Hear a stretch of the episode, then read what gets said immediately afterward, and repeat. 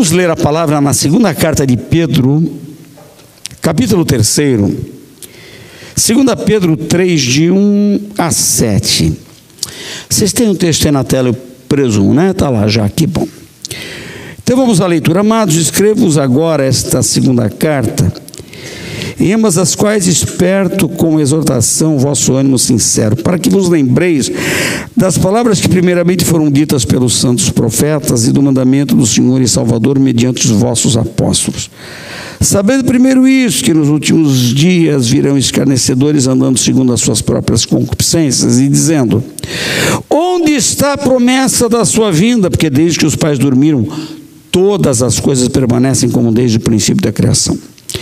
Eles voluntários. Stanley Horton, pregando. Chique, né? Se eu dormir aqui, vocês me acordam. Se tivesse uma aguinha, irmão, até que era bom o negócio. Outro dia eu fui pregar, eu fui pregar o mês passado em, em, em Fortaleza. Me colocaram uma jarra de água de coco. Eu não acabava nunca de pregar. Que delícia! Eu estava com pressa de alguma coisa. Para que pressa? Água de coco, irmão. Geladinha. eu fui pregando, pregando, e o povo lá quase dormindo, e eu dando corda, enquanto não acabasse aquela garrafa. Mas quando saí do púlpito, adivinha para onde eu fui, né? Correndo. Bem, agora baixei muito esse negócio. Não estou dando certo, não. Deixa eu ficar aqui. De vez em quando eu sento, de vez em quando eu levanto. Por que, que nós pregamos que Jesus vem? Eu vou lhes dar três razões porque é importante a pregação sobre a vinda de Jesus. Um assunto já negligenciado em muitos púlpitos e na cabeça de crentes, então nem se fala.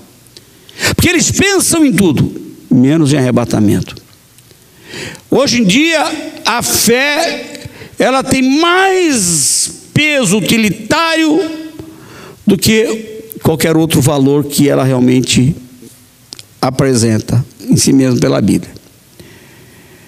Um Deus que me dá, um Deus que cuida de mim, um Deus que resolve meus problemas, um Deus que me cura nas minhas doenças, um Deus que me alivia nas minhas tensões, um Deus de negócios, um Deus de interesses. Por que nós pregamos que Jesus vem? Primeiro, obrigado, nós pregamos que Jesus vem, maravilha, porque se abrir melhor. Quer ver? Nós pregamos que Jesus vem porque ele disse que vem. Está para João 14 comigo? Jesus disse que vem.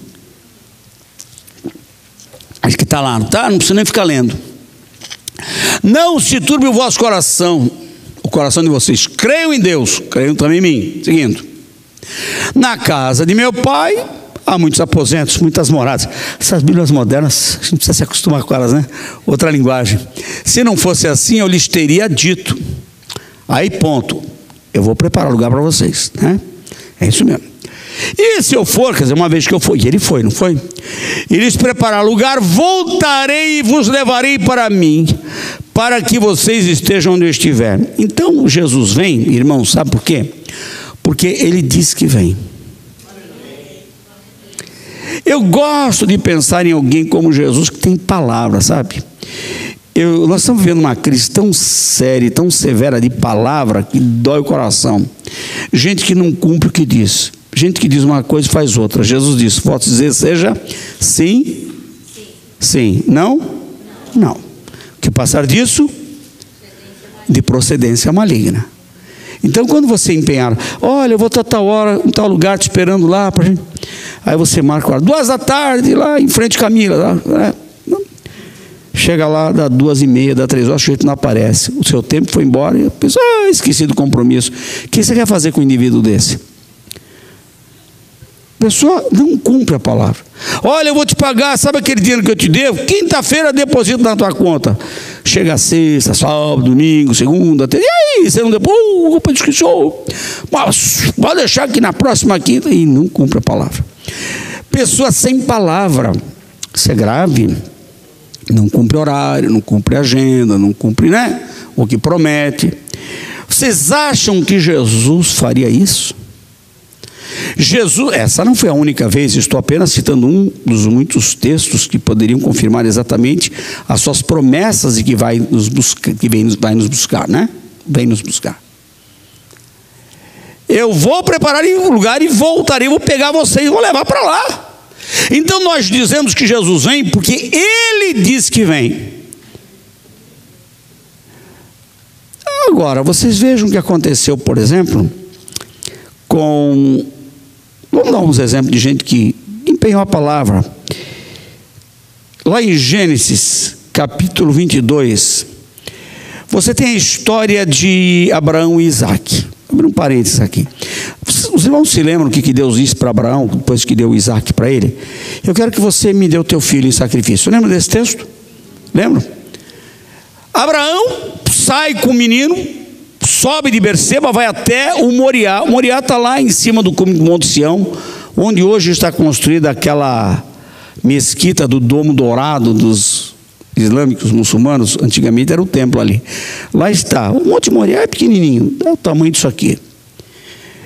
O Monte Moriá está cercado, agora não podem mais entrar naquela mesquita. Uma vez, quando podia, eu já entrei lá. É um pouco mais alto que esse púlpito aqui, talvez nem isso. Ali Abraão levou Isaac para ser sacrificado. Mas Isaac, mas Abraão tinha uma esperança. E o autor aos Hebreus, capítulo 11, explica isso. Quando ele caminhava em direção ao norte, indo de Berseba lá para o Monte Moriá, subindo do sul de Israel para lá, andando com seu filho Isaac, o filho perguntava: Meu pai, cadê o cordeiro? Meu filho, Deus para si proverá o cordeiro. Os rapazes que acompanhavam Abraão e Isaac foram com eles até uma certa altura da caminhada e pararam ali. Abraão disse para eles no versículo 19: Veja o que está no versículo 19, capítulo 30, 22, versículo 19 de Gênesis. Então voltou Abraão. Ah, peraí, seria um pouco antes disso, deixa isso aí. Abraão disse aos seus moços: Vocês esperem aqui, porque nós, Isaac e eu, iremos até lá e, tendo adorado, tornaremos a vós. Mas não ia matar o Isaac? Escuta aqui. Se eu vou matar meu filho e vou ainda queimar, porque eu vou oferecê-lo como um sacrifício, do jeito que se fazia com os animais, que história é essa de dizer: Nós iremos até lá e, tendo adorado, tornaremos a vós? O escritor aos Hebreus interpreta que Abraão tinha uma fé tal que ele cria que, mesmo que matasse seu filho, Deus o ressuscitaria. Lá em Hebreus 11. Aí, olha o que acontece. Então voltou Abraão os seus servos e juntos partiram para Berseba, onde passou a viver. Juntos voltaram. O que aconteceu? Ele empenhou uma palavra de fé, de que ambos voltariam juntos, e ambos voltaram juntos. Porque na hora H, quando ele levantou o cutelo para dar em Isaac, o Senhor disse: Não precisa fazer isso. Eu sei que você teme a Deus. O que aconteceu? Abraão deu uma palavra, o Senhor honrou a palavra de Abraão. Ele cumpriu a palavra dele. Diz assim: Eu vou, mas volto. Nós vamos, mas voltamos. Abraão foi e voltou. Vocês acham que Jesus iria dar uma palavra, eu vou e volto, e não faria isso? Estão me acompanhando no meu raciocínio? Por que, que nós pregamos que Jesus vem então? Porque estamos pregando que Jesus vem? Porque ele disse que vem. Isso já bastaria. Você crê nisso?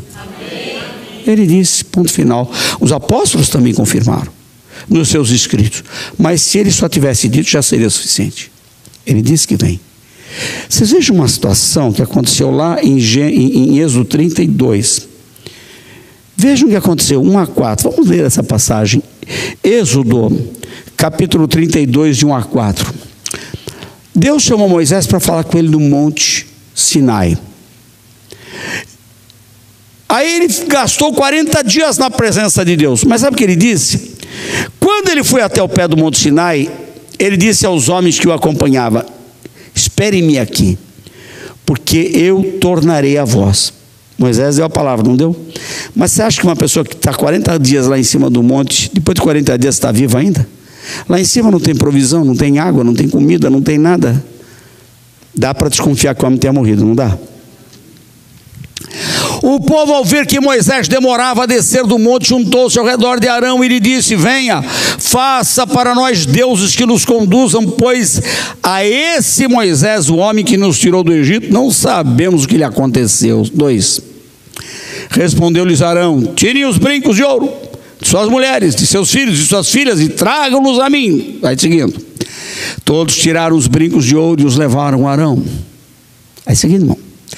E ele os recebeu e os fundiu, transformando tudo num ídolo, que modelou com uma ferramenta própria, dando-lhe a forma de um bezerro. Então disseram: Eis aí os deuses, ó Israel, que tiraram vocês do Egito.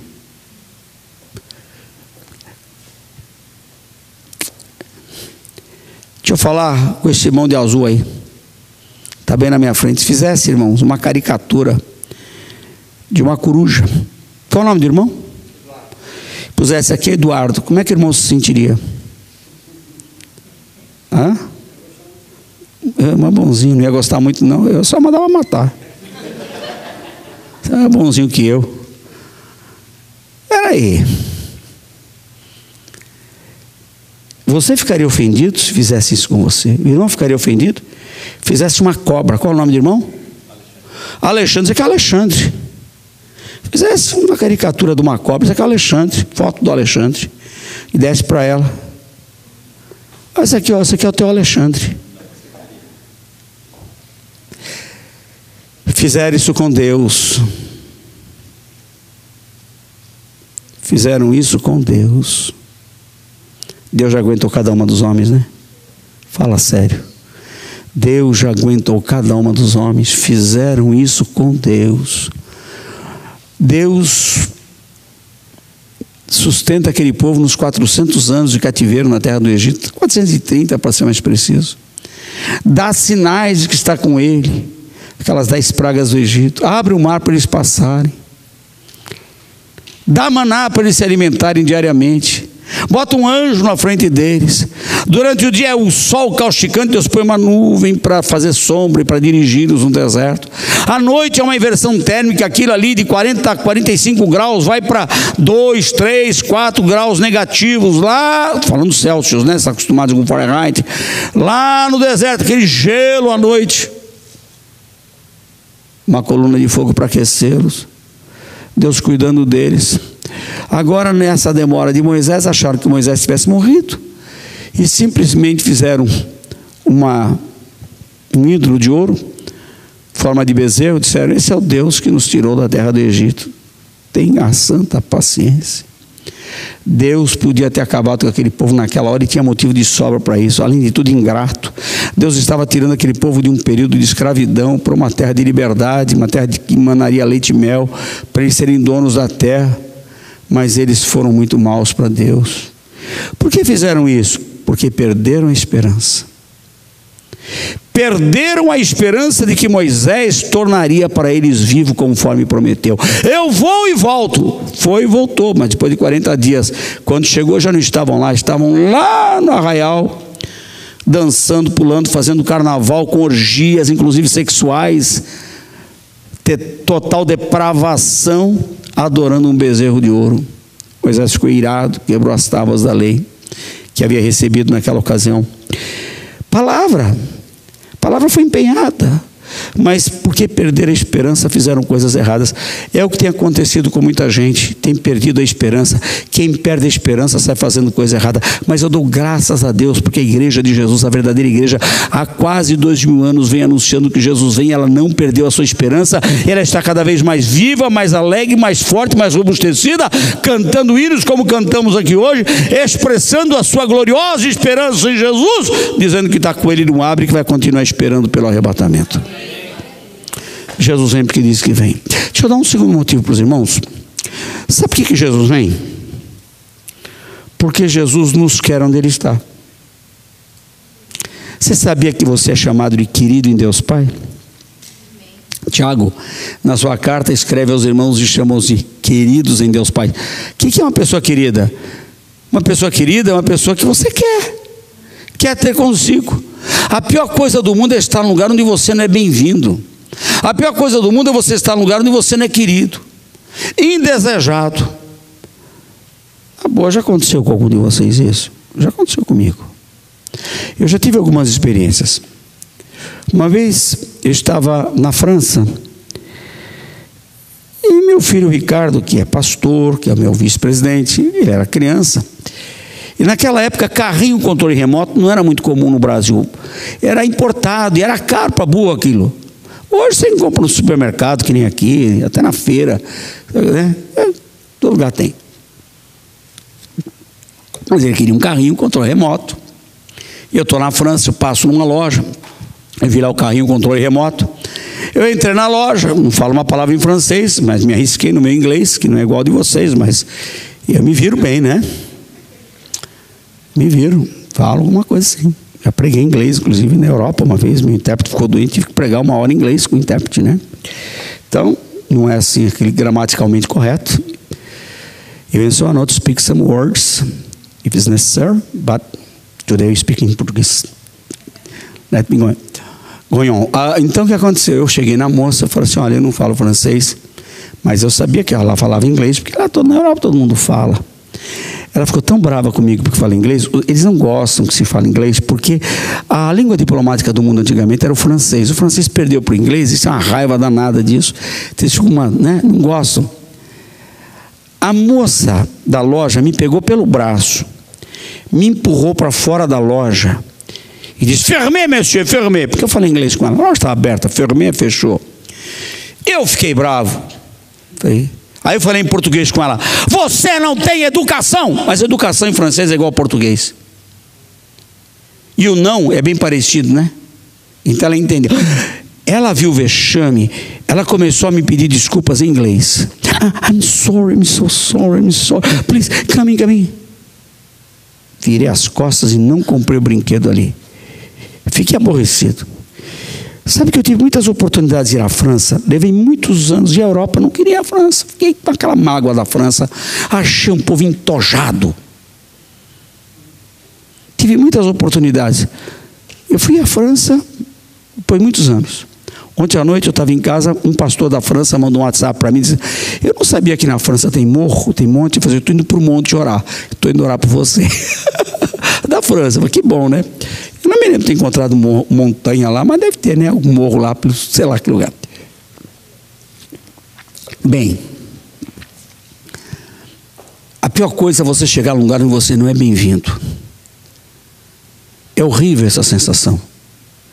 Agora você já pensou, você chegar no céu, se você não fosse bem-vindo lá, você não ia se sentir bem. Tem que se acostumar aqui na igreja. É o céu não vai ser estranho para nós que estamos acostumados com o ambiente de glória. Você vai para o céu, não é porque você quer, antes de você desejar isso, vou te falar uma coisa, a notícia boa é essa. Não fique preocupado. Você sabe que é salvo, não sabe? Quem é salvo aqui? Não dá para não saber que é salvo.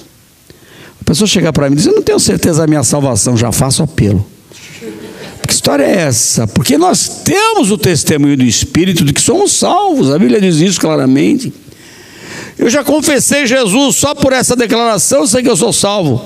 Mas deixando de lado o aspecto legal disso, há um testemunho do Espírito Santo no meu coração de que eu sou filho de Deus e ponto final. E ninguém tente me enrolar e me convencer de que eu não sou salvo, porque eu sou salvo, sim, senhor. Sei para onde vou. Ei, vê que essa conversa mole para cima de mim. Sou salvo, ninguém tira de mim essa convicção. Glória a Deus. Agora, é tão bom você saber que você é querido. Chegar no céu, irmãos, eu vou estar no meu ambiente. Quando você chegar no céu, você está, estará no seu ambiente. Isso enche teu coração? Mas se eu falar isso e não provar na Bíblia, vai ficar meio ruim, né? Vamos então para João 17, 24, que eu gosto de provar na Bíblia tudo que eu falo. João, Jesus está orando, oração sacerdotal. E nessa parte do meu coração, quando eu leio Pai, qual é o verbo? Pai, depois de Pai, vírgula. Pai, depois de Pai, vírgula é? Eu quê? Que, que eu quero? Quero que os que me dessem você. Estejam comigo onde também eu estou. E vejam a minha glória, a glória que me deste, porque me amaste antes da criação do mundo. Então você vai para o céu porque Jesus te quer lá. Por favor, queira bem Jesus, tá? Trate bem o teu Salvador. Ele foi preparar um lugar bem bacana, gosto da expressão, não vou usar hoje aqui. Bem bacana, bem linda, bem legal para você. E não tem casa bonita da Flórida que se compare com aquela que você vai ter lá. Amém? Que a tua casa aqui é mais bonita que aquela que você tinha no Brasil, não é não? Para a maioria é, né? Para a maioria é, né? É verdade? Eu não posso me queixar que Deus me deu uma casa muito bonita. E eu não sei se trocaria não. Mas a do céu é melhor que a que eu tenho lá. Então, Jesus vem porque ele disse que vem. Vou ter uma terceira razão, você quer? Primeiro, porque ele falou que vem, disse que vem, não é verdade? Você está esperando por isso? Segundo, porque ele quer lá. Agora, terceiro, e vou terminar. Você sabe por que é que Jesus vem? Para te livrar do pior. Para nos livrar do pior. Pastor, há uma teologia, e na minha teologia eu rebato, que eu coloco ali em todas as correntes teológicas, pós-tribulacionista, meso-tribulacionista, ah-milenista, pós-milenista, todas essas. Não me convenci de nenhuma delas. Li livros, pesquisei. Mas eu creio pela Bíblia que Deus não tem nada contra a igreja. A grande tribulação não vem para a igreja, vem para Israel primeiramente. É chamado lá em Jeremias 37, 42, o dia da angústia de Jacó. E é para Israel e é para o mundo pecador que vai ficar junto com ele. Israel vai levar o grande puxão de orelha que está devendo. Deus prometeu pelos profetas um grande puxão de orelha em Israel. Não foi a Segunda Guerra Mundial que aconteceu lá, não. O grande puxão de orelha vem agora no período da grande tribulação, quando Jesus tirar a igreja da terra. Mas a igreja está na mira de Deus como a menina dos olhos de Deus. O Senhor não tem nada contra a igreja. A Bíblia diz, Paulo diz assim: Nós não fomos chamados para ira o Senhor ama a igreja. Sabe o que está, está escrito? Lá em Apocalipse capítulo 3, versículo 10, o que eu vou ler agora para vocês.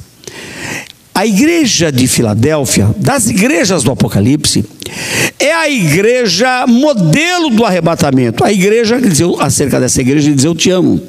Visto como você guardou a palavra da minha exortação, a perseverança, eu também te guardarei. Qual é a preposição articulada aí?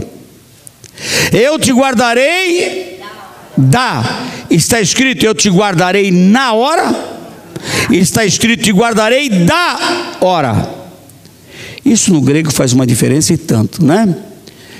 Porque você tem no grego nove declinações: nominativo, geritivo, ablativo, locativo, instrumental, dativo, acusativo, vocativo.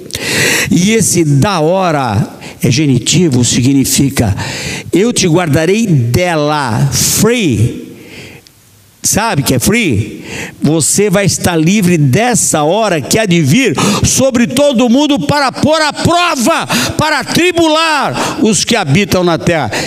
Eu te guardarei dessa hora, não nessa hora. Você se livra dela. Quando o pior estiver para acontecer, veja o versículo seguinte.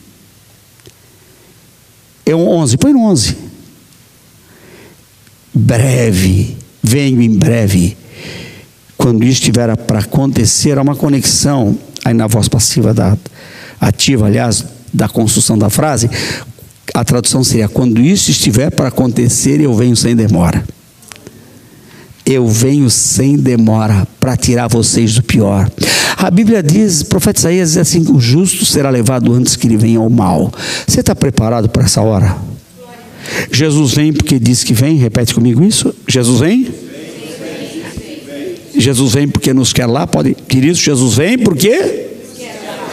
Terceiro, Jesus vem para nos livrar do pior. Pode repetir? Boas notícias essas?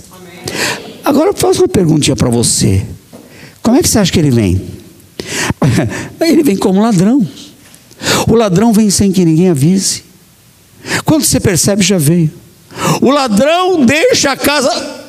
No dia 3 de janeiro desse ano, eu estava na casa, estava no culto, aliás. Quando chego do culto em casa, minha casa arrombada. Revirada, levaram relógios, levaram joias, levaram um monte de coisa. É ruim você ver sua casa toda revirada. Eles são tão impiedosos, porcões, né? Viram tudo, gavetas, armários, vira tudo, tudo, tudo, negócio horrível.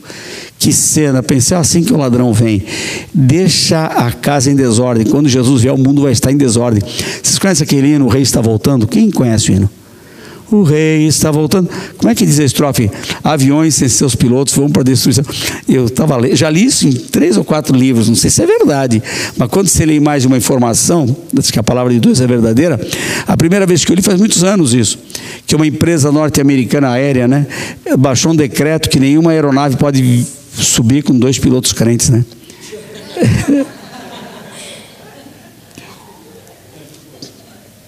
Pensou acontecer na hora lá em cima, né? Alguém tem que. Mas o movimento das emissoras de televisão pelas ruas, o que aconteceu? Meu filhinho estava comigo aqui no gol. Sumiu. Imagina que situação, né? Vai ser um Deus nos acuda, mas a igreja não estará aqui para ver isso. Num piscar de olhos estaremos com o Senhor. O ladrão, quando vem, vem para levar o que há de melhor, né? O céu está precisando de ouro. Lá, ouro no céu não vai servir de chão para gente. Rua de ouro, maravilha. Você vai fazer assim no chão, rua de ouro. Vai esfregar o pé naquilo ali, vai ser chique demais. Vai precisar de joias. Lá no céu, para que serve pérola, joias? Parede, serve de reboque, né? Né? Isso está escrito? Que maravilha, né? Não precisa de dinheiro, no céu não circula dinheiro, nem petróleo. Lá no céu não precisa de carro de avião, você vai ter um corpo. Você pensa em estar no lugar, você já chegou. Essa capacidade de transladação rápida, como o corpo de Jesus, eu creio nisso. Assim serão, seremos como os anjos, teremos essa capacidade. Glória a Deus. E o ladrão, ele faz isso quando ele vê, é tão repentino. Um dia eu, eu terminei um culto, preguei sobre arrebatamento uma irmã chegou para mim e falou: Pastor, deixa eu confessar uma coisa. Eu sou salvo, eu tenho certeza de que eu vou no arrebatamento, mas eu tenho medo. Medo do que, minha irmã? Medo de levar um susto na hora do arrebatamento. Porque assim, tá, um solavanco, um pá, uh, uh, uh, né? Mais ou menos aquela coisa de pular de um bando de jump, assim, né? Ou subir naquele elevador lá, que nunca subi naquela coisa horrorosa lá do um parque aí, que é o elevador que cai lá de cima, onde eu estava na fila e eu azedei, amarelei. Na hora de chegar lá, faz anos isso, eu vi meus filhos subindo. É? Fez bem Fez bem, né? É, irmã, eu voltei. Aí estava cheio de Brasília, amarelou, amarelei, voltando assim, né? Cara de miojo lá, me amarelinho, que eu. Não. No arrebatamento não vai ter esse essa adrenalina. Carne e sangue não era do reino de Deus. Primeiro que a gente é transformado no abrir e fechar de olhos. E eu falei, o que, que eu respondi para aquela irmã? Irmã, quando você saiu de casa, você deixou a casa acesa ou apagada? Ah, normalmente apago a casa. Deixa uma área acesa, mas por dentro apagada tá. Quando a irmã chegar em casa, qual a sua primeira atitude em relação à luz? Falar, eu vou até a parede, aperto o interruptor, a luz acende. Você vai levar algum susto? Porque de repente você não está vendo nada, de repente você vê que tem lá na sala, tem sofá, tem né, um monte de coisa. Você começa, muda a cena, do escuro você começa a ver tudo. Você vai levar algum susto? Não, por quê? Porque eu sei que tem lá, estou preparada. Mesma coisa arrebatamento. Você não vai levar nenhum susto. Assim vai ser o arrebatamento. Irmãos, nós estamos aqui. Se for agora, de repente, você vai dizer, mudou o cenário. Não, não tinha tanta gente, quanta gente. Eu estou onde eu estava, não tinha tanta gente assim, não. Que multidão. Mas que claridade é essa? Que luz gostosa. Que cheiro bom. Que som maravilhoso. Cheguei. Uh! Assim vai ser o arrebatamento. Quando você menos perceber, já chegou. Susto é para quem ficar. Susto vai ser para quem ficar.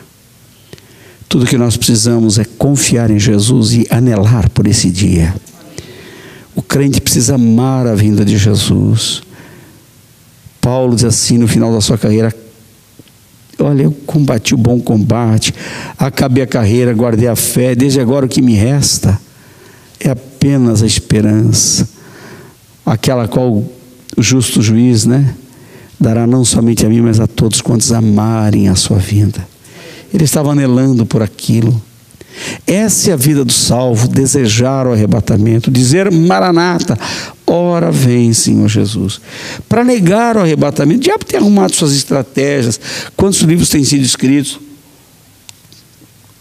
quanta bobagem já tem sido pronunciada contra o arrebatamento.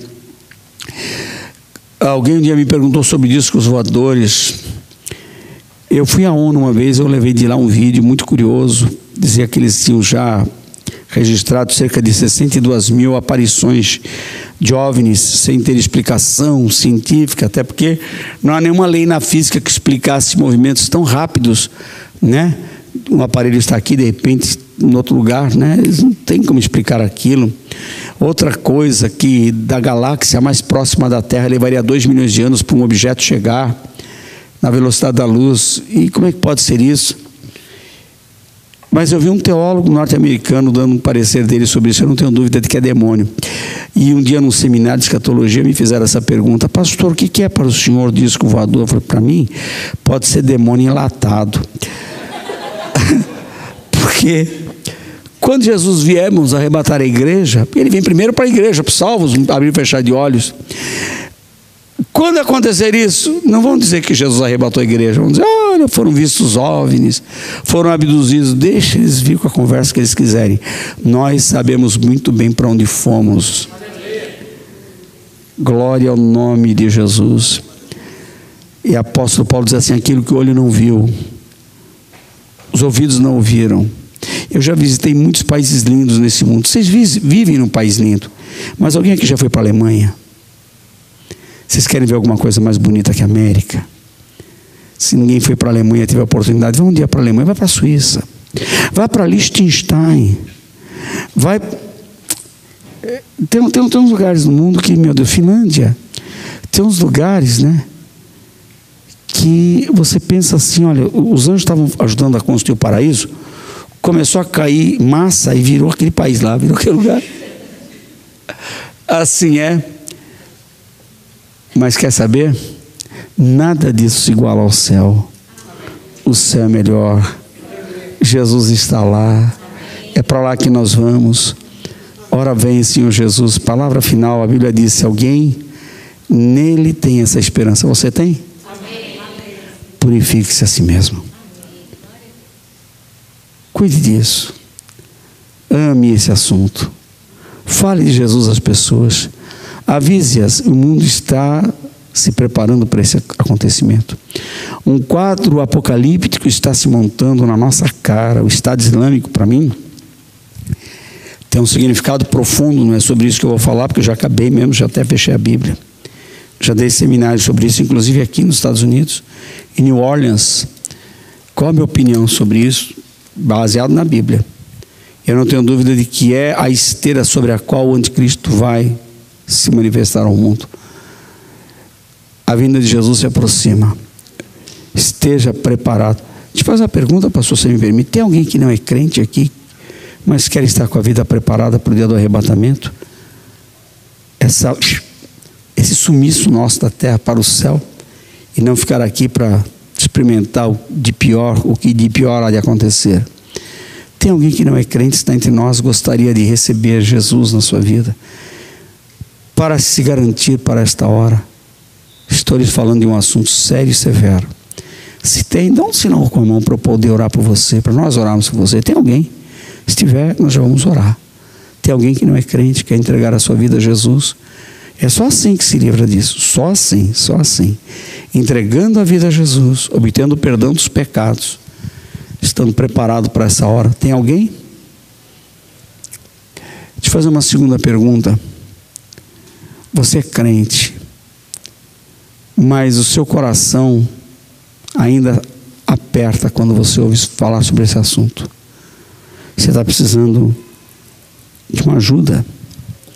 Você tem que amar a vinda de Jesus.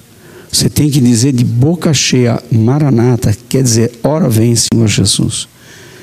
Se houver algum irmão, alguma irmã que precisa de uma renovação espiritual, rever a sua vida espiritual, melhorar os seus passos, cumprir aquilo que João diz, e vou repetir: se alguém nele tem essa esperança, purifique-se a si mesmo.